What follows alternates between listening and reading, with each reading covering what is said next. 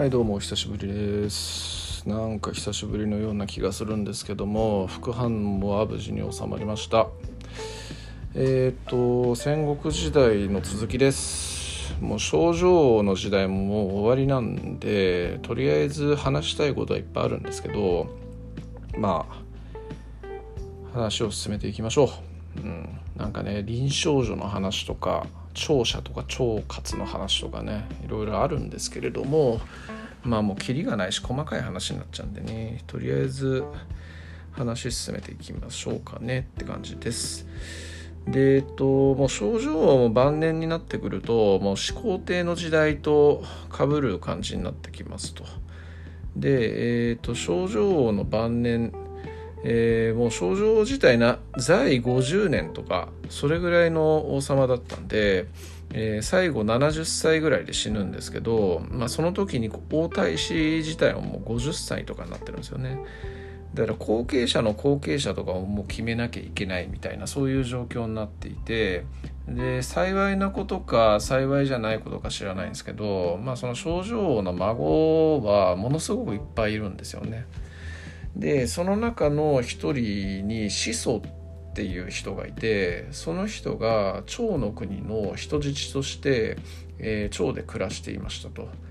で有名な話なんですけどそこに目をつけたのが「キングダム」でも最初の頃にあの性のライバルとして出てきていた呂不韋という人です。で呂不韋はもともとは A っていう国の商人なんですよね。豪商ってやつです、まあ、すごくお金持ちなんですけどでもうそのお金持ちだからその商人としてのやることは全部やったと。で次になんかやりたいなっていうことで始祖に目をつけまして、えー、すごくいろんな支援をするようになるんですね。まあ、数多いえー、王子王孫の一人ですから、まあ、あんまり待遇が良くなくてお金もなかったっていう感じだったらしくて、え、呂不韋は恩を売るためにすごいその王孫の子孫に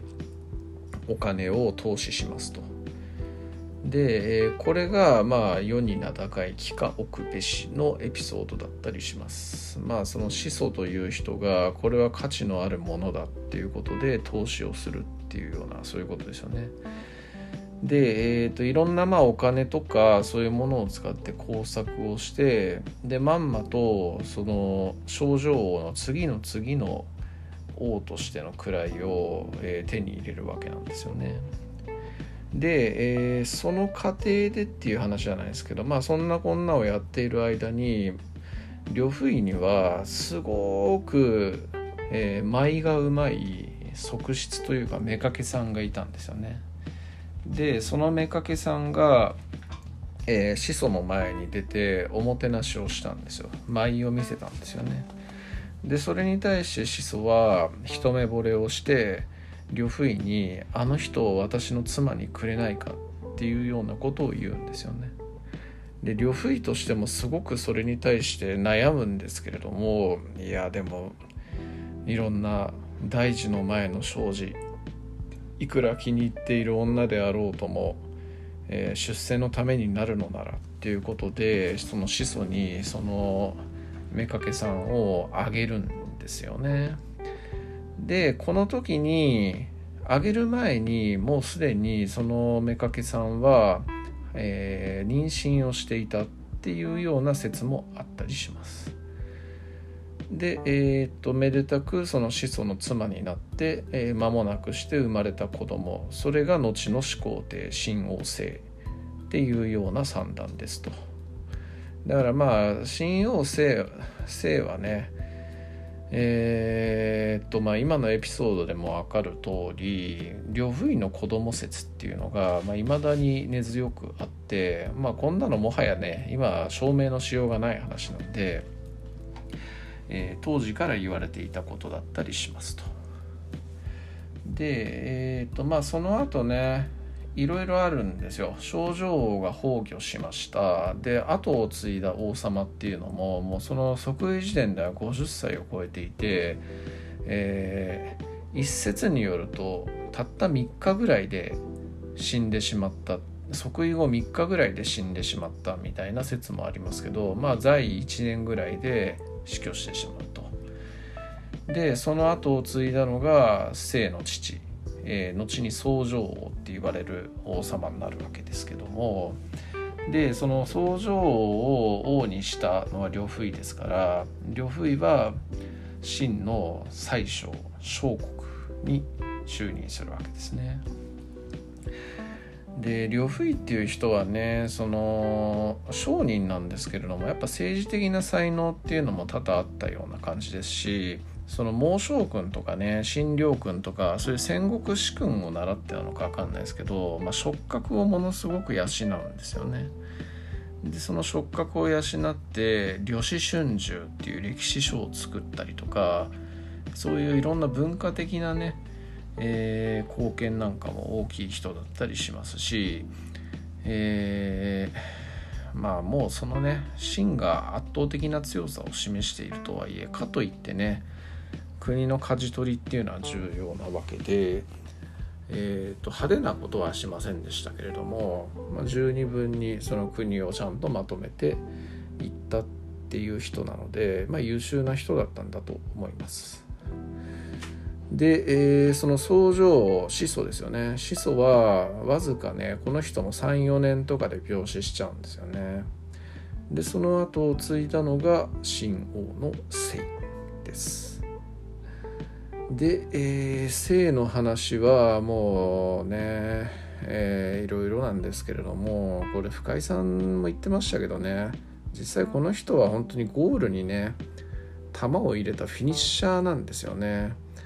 だからもうそれまでの時代とかの状況がどうなっていたかっていう話なんですけどもう症状王の時代にもうほぼ真の天下統一の下地っていうのはできていたんですよね。その時点でまず三神超漢義というところは漢と義はもはや半分ぐらいの領土に最初に比べてなっちゃってますし趙に関しても白騎将軍にやられた徴兵の戦いっていうところでその成人男子がもうほとんど大量に死んでしまったっていう状況でさらにその領土も、えー、3分の1ぐらいも削り取られていたっていう状況。で蘇に関しても、まあ、河南町江北江南地方というね長、えー、大きい半島まあ、治めてるわけですけれどもそこのうちの3分の1ぐらいはこれはまた八旗将軍に削り取られていると。で圧倒的な秦とともに圧倒的な力を誇った姓に関しても、まあ、学期にやられて以降は、まあ、いまいち、えー、復活しきれていないという状況で円に関しても学期以降もともと国力が低いというところもありますし、まあ、さらにその西側にある隣国の趙とのね結構小競り合いみたいなものが多くて、まあ、なんかいまいち円に関しても微妙っていう状況でもうこれ完全に秦がね、えー、一強なのはもう昔からですけれどもまあもう本気出したら完全に全部潰れちゃうよねみたいなそういう状況だったりします。というところから秦の始皇帝の征服事業が始まるというようなところですと。でまあもう秦の始皇帝の話に関してはねとりあえずもう1回で次の次回でも全部話し切っちゃおうかなと思うんで、えー、まあ、今回これからの話に関してはちょっと微妙な、え、雑学みたいな話のことでもしようかなと思います。でさっきからね、えー、宗城王始祖のことを宗城王と言ったり、えー、その祖父のことを症状王と言ったりしてますけど、えー、本当の名前は始祖だけど王としての名前は宗城王みたいなそういう感じに、えー、話してますけどその王の名前ってねこれと送り名なんですよね。すなわち死んだ後に前の王様のえー、功績に従って名前を決めるみたいな戒名みたいなもんなのかな言うなればそういうようなイメージだったりしますでえっとこのねか、えー、なんだ送り名みたいなものって結構法則性とかそういうものがありまして、えー、法則性とかその、まあ、いい文字悪い文字みたいなものがあるんですよね。で一番いい文字っていうのは文なんですよね。これはその州の文王っていう西王みたいに扱われる人っていうのがいたっていうのがあるのと、えー、中国のねもともと思想として武よりも文の方を尊ぶっていうようなそういう発想があるんで文っていうのが一番尊い字だったりします。だからすなわち州の文王に関してもそうだし、えー、長寿こと真の文公とかねまあ、後の時代ですけど漢の文帝とかねこういう人たちっていうのはその、えー、王朝とか国にとって最も優れていたないしはその当時優れていたであろうっていうふうに言われた人に贈られる文字だったりします。で次いで武ですよね。文の次は武。すなわちその文王の息子の武王であったりとかね。あとは、まあ、後の時代ですけれども義の武帝曹操ですとかそういうようなところだからやっぱりその武力を持って天下を統一した人もしくは武力を持って世を安定させた人みたいなそういうような人たちによくつけられるような、えー、言葉だし、まあ、大体ねその武を持って世を安定させた人みたいな発想で言うとやっぱり初期のね王様とかえー、皇帝とかそういうようなところに多い、えー、し送り名だったりしますというところですね。であとはそのよまあ今までのあれでも出てきてましたけど章とかね章すなわち昭和の章とか、えー、景とかね漢とかね。景っていうのは影っていう字ですよね。まあ景色の景景か。あとは漢は観光生の観光の漢とかね。そういうような言葉っていうのはいい送り名としてよく使われたりっていうのがありますし、まあ、あと王朝がもう長くなりすぎるとやっぱりあの人王朝とか国が長くなりすぎると使う言葉も使う文字もなくなってくるんでだからもうのしょこう、えー、戦国時代とかになると2つのね文字を組み合わせた王みたいな人たちっていうのもやっぱ出てきますよね。それが症状王とかねそういうような感じあとブレーオとかに関してもそうだしまあそんな感じになっていきますというところですね。まあ、あとはその国とかによって、えー、どの文字が一番、えー、尊いかみたいなのもあったりして例えばその姓に関してはねやっぱり最前世紀を作ったのは観光なんでえー、漢っていう言葉が最も尊ばれるっていうような感じで言われてたらしく、えー、送り名ってね王様とか君主とか以外でもえっ、とまあ死んだ時とかに送られたりっていうことはあるらしいんですよね。だからえっ、ー、となんだっけ安永清の安永っていう人がすごい人がいるって話前したかもしれないですけど安永っていう人のお父さんか安永自身か忘れましたけどその人は死後安官氏っていうような感じで送りなされたりしてるんで、まあ、この人が最も安一族で功績を残した人だよみたいな意味合いで使われたりしてたらしいですね。でまあいい感じっていうのは今挙げてきたようなものなんですけど逆に悪い感じとかもしくは、えー、ちょっとかわいそうな人みたいな時に使われる感じみたいなのもあったりするらしいですね。まあ、例えば「幽」という字幽霊の幽ですよね。これはその州の竜王っていう人なんかが付けられたりしてますし、まあ、各国でも友好とかそういう人とかいるんですけどこれっていうのはまあなんか国を滅ぼしたとか、えー、まあ、多分この「言う」っていう言葉自体に意味があるんですけど、まあ、ちょっとそれが何っていうのは言えないんですがまあとにかく悪い言葉みたいな感じだったりします。